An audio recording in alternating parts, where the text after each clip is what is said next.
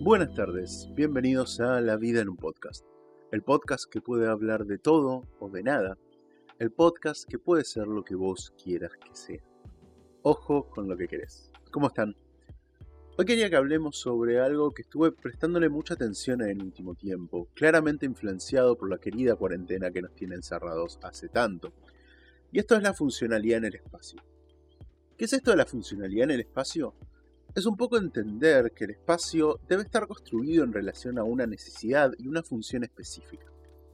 Antes que nada, quiero aclarar que no voy a hablar desde un punto de vista de la arquitectura o el diseño de interiores, porque no soy ningún especialista en esto, y solo quiero enfocarme en mi relación con el espacio y cómo tuve que repensar muchas cosas en relación a cómo me desenvuelvo en el lugar donde vivo. Dicho esto, empecemos con el tema.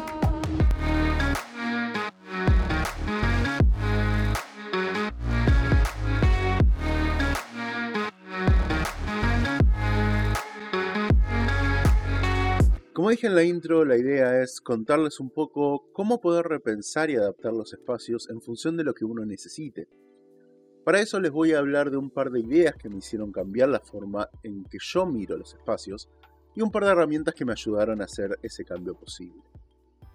Lo primero que les quiero compartir es algo que encontré investigando un poco sobre diseño y arquitectura, que son temas que me interesan, y es que la forma en que distribuimos los espacios no es universal. Cada cultura tiene una disposición y uso distintos de cada espacio. Hay una que me llamó bastante la atención y es la cultura japonesa. En Japón, a grandes rasgos, hay dos formas de amoblar una casa. Una es la manera más occidentalizada, en la cual, salvo algunos detalles, algunos espacios que nosotros no estamos acostumbrados a ver, y algunas disposiciones, sobre todo en la entrada, que son distintas a la nuestra, en líneas generales es bastante parecido a la forma en la que estamos acostumbrados, con un mobiliario igual que el que podemos encontrar acá. Nada raro. Pero hay otra manera de amoblar y es la forma más tradicional. Para la gente que vio mucho anime o películas japonesas o ambientadas en la cultura japonesa, la primera que se me viene a la cabeza es El último Samurai, ya sabe de lo que estoy hablando. Para los que no, les comento un poco. En Japón es tradicional entrar a sus casas descalzo. De hecho, tienen un espacio en la entrada de cada hogar específico para dejar los zapatos. Esto lo que les permite, entre otras cosas, es no ensuciar mucho el suelo. Si cuando entras a tu casa los zapatos, abrigos, paraguas, etc. los dejas en la entrada, no traes al resto de la casa toda la suciedad que traías de afuera.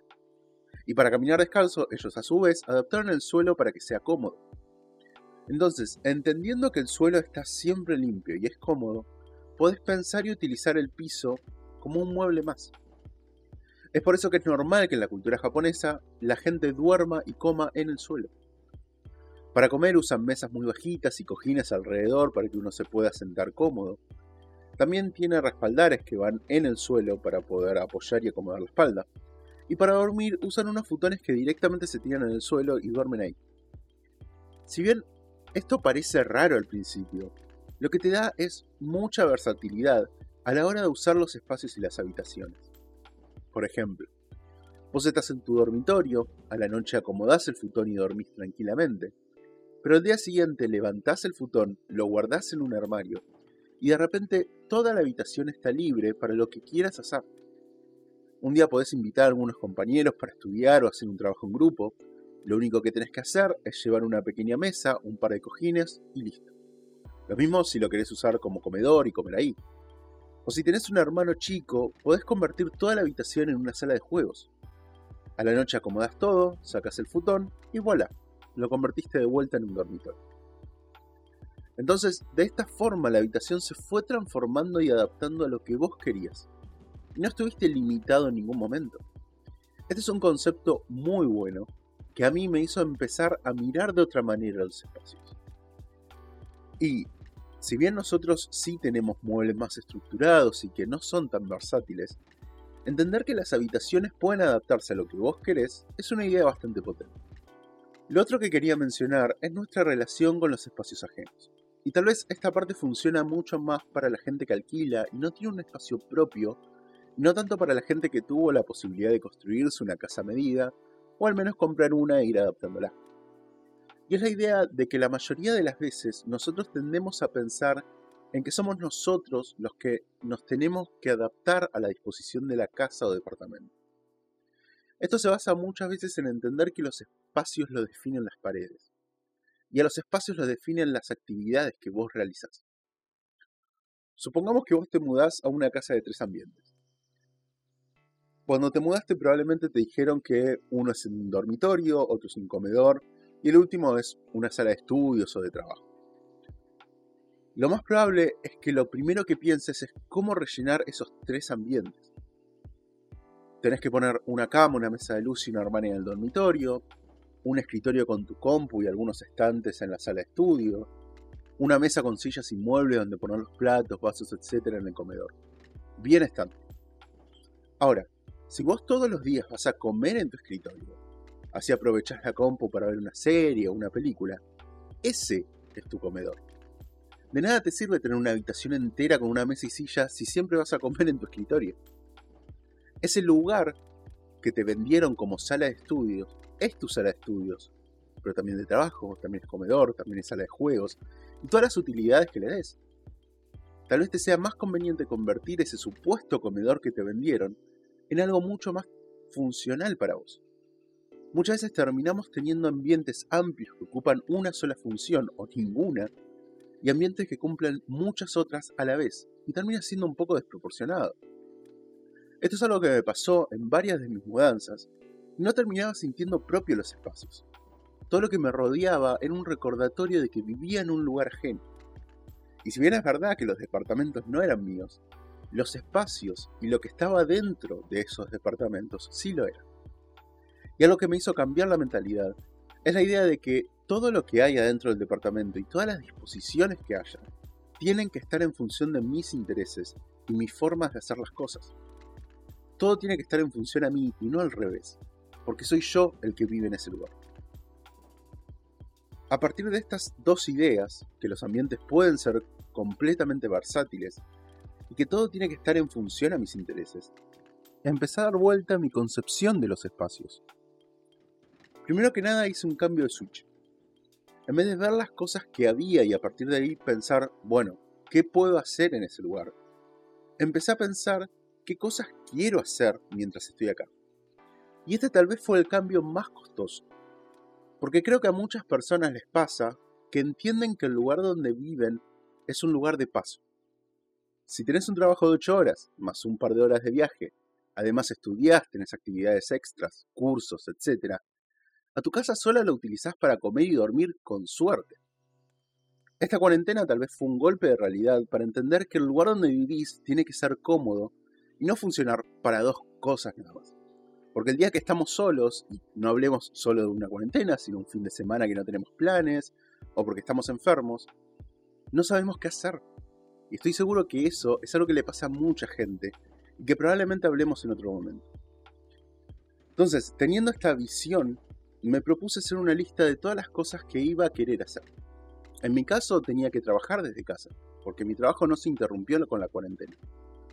Quería un lugar donde poder grabar los podcasts, un lugar donde descansar, un lugar donde poder hacer ejercicio, meditar, etc. Fui pensando qué características quería que tenga cada espacio. Por ejemplo, Sé que voy a pasar muchas horas trabajando y quiero tener una ventana para poder ver algo más que una pantalla y un par de paredes. O al menos poder tener plantas para que me cambien la visual y le den vida al espacio. Lo fui ordenando con una cierta prioridad a cada uno. Y a partir de ese orden, fui pensando dónde quería y podía poner un espacio que me permita hacer esas actividades. Para entender qué espacios disponía y cómo los podía distribuir, lo que hice fue llevar la casa a un plan. Y no es necesario hacer un modelado 3D de la habitación y renderizarlo para que esto te sirva. Si querés y sabes hacerlo, genial. Pero hay una manera mucho más simple de hacerlo.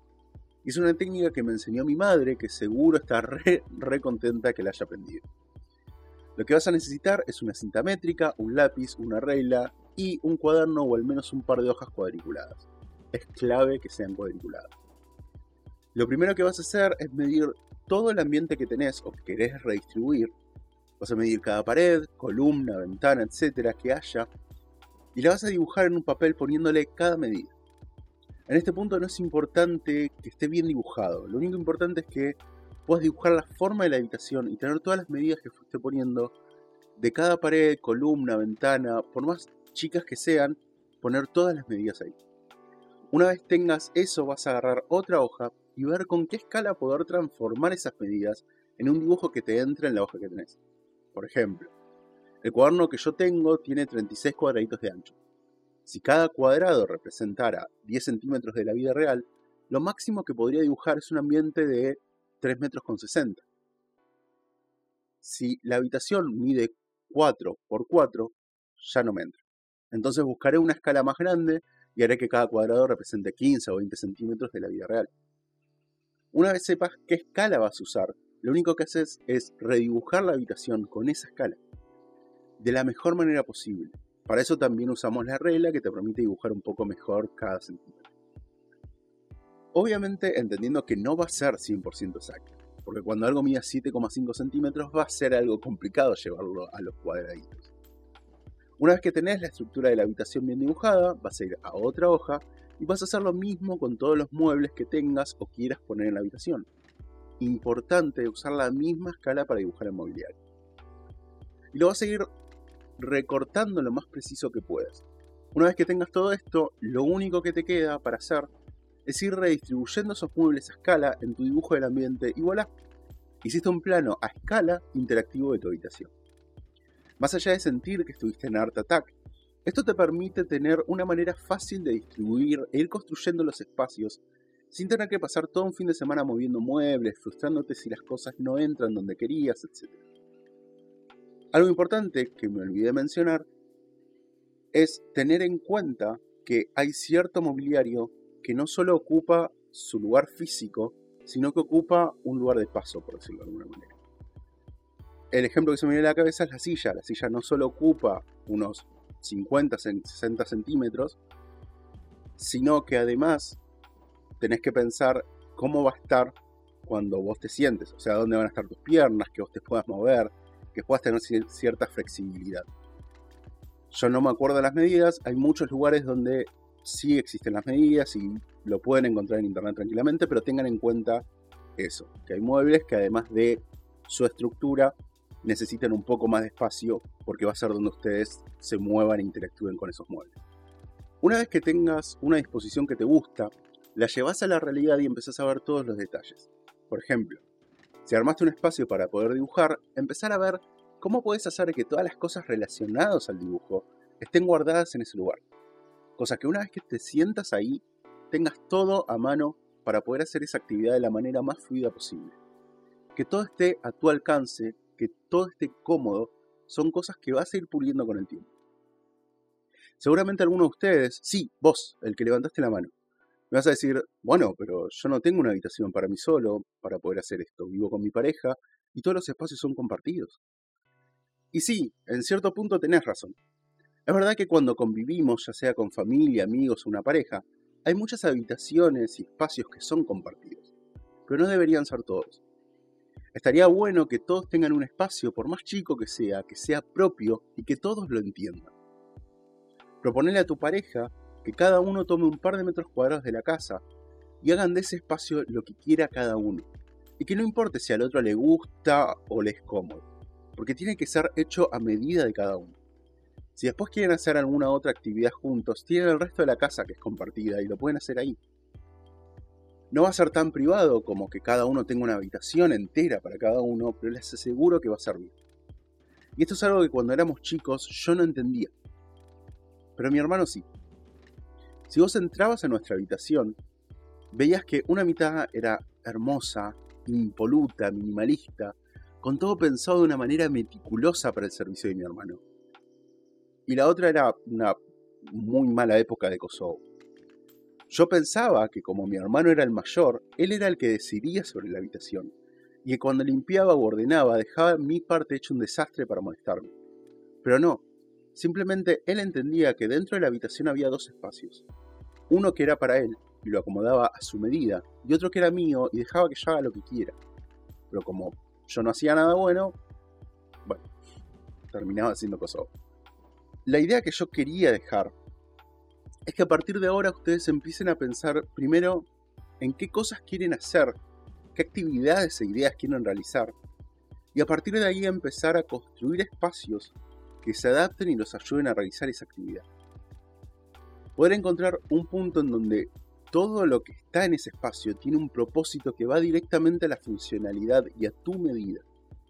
Y que te permita estar completamente cómodo para poder lograr las cosas que querés. No tener que estar constantemente distrayéndote por las cosas que no están en su lugar, porque te falta algo o porque te confundís en la ubicación de las cosas. Si algo de eso pasa, hay que volver a darle una vuelta a ese espacio para que de a poco se adapte a vos. Y dejar de pensar que si algo no es perfecto no sirve dejar de buscar una excusa en el espacio. Hay gente, y me incluyo porque yo lo hacía, que dice, ay, bueno, no dibujo tanto porque no tengo un espacio para eso, estoy incómodo donde estoy y no, no puedo hacerlo.